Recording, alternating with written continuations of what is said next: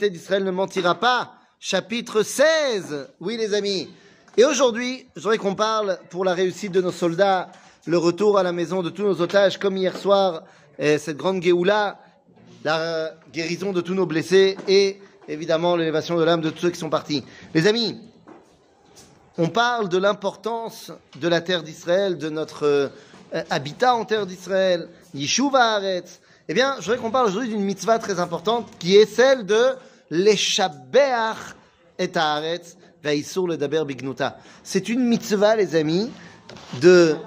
Hein? Ah voilà, ça y est. amen, amen. C'est une mitzvah, les amis, euh, de parler en bien, de dire du bien, des compliments sur la terre d'Israël. Et c'est interdit d'en parler en mal la base de la faute des explorateurs, les amis, eh bien, c'était que, comme dit le livre de Teilim, ils ont dénigré et n'ont pas voulu la terre d'Israël.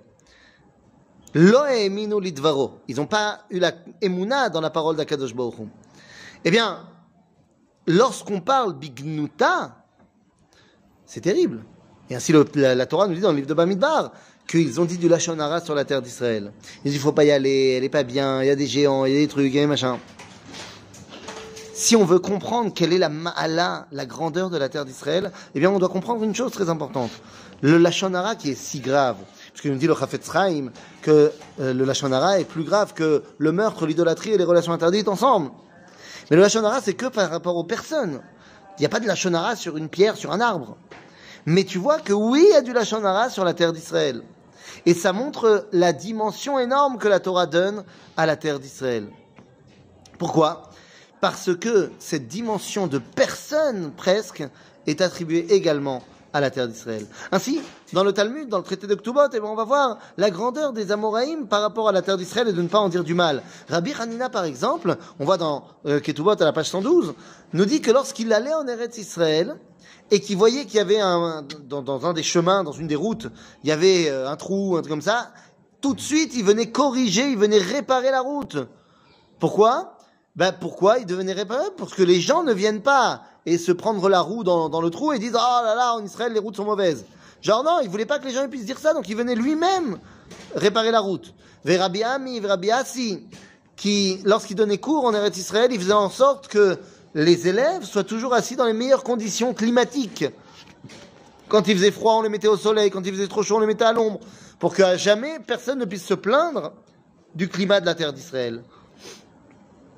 Nous avons le devoir de corriger la faute des explorateurs, de voir le bien et les bienfaits extraordinaires que nous a donné Akadosh Baruch Il faut remercier Dieu pour ce cadeau extraordinaire qu'est la terre d'Israël et particulièrement dans notre génération, et je vais te dire particulièrement aujourd'hui.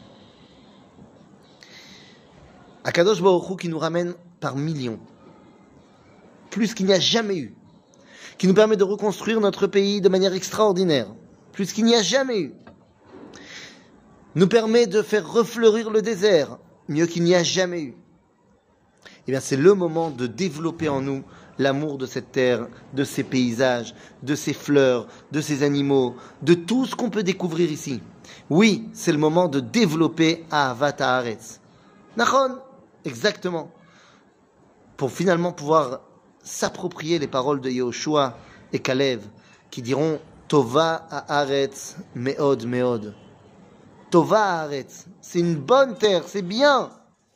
Mais la reine, les amis, je ne vais pas vous faire un, une question d'Alia ou pas d'Alia, mais j'ai lu, j'ai lu une phrase absolument terrible d'un rabbin euh, sur un site de réponse, on va pas dire le nom. On lui pose la question, voilà, on vient de Suisse et on voudrait savoir si ce serait pas le moment de penser à venir en Eretz Israël. Et le rabbin répond, si vous pensez à l'Alia, il dit, c'est pas du tout le moment. Euh, faut pas penser à l'Alia en ce moment. Il dit, mais c'est une honte de dire ça. C'est une honte de venir essayer de décourager des gens qui voudraient venir en Eretz Israël.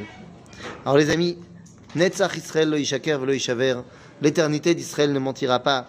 Puissions-nous nous renforcer, particulièrement en ce moment, de ne pas dire du mal sur la terre d'Israël et de renforcer le, les compliments qu'on pourrait en faire, car finalement, on a reçu un cadeau fantastique d'Akadosh Baruch A bientôt les amis.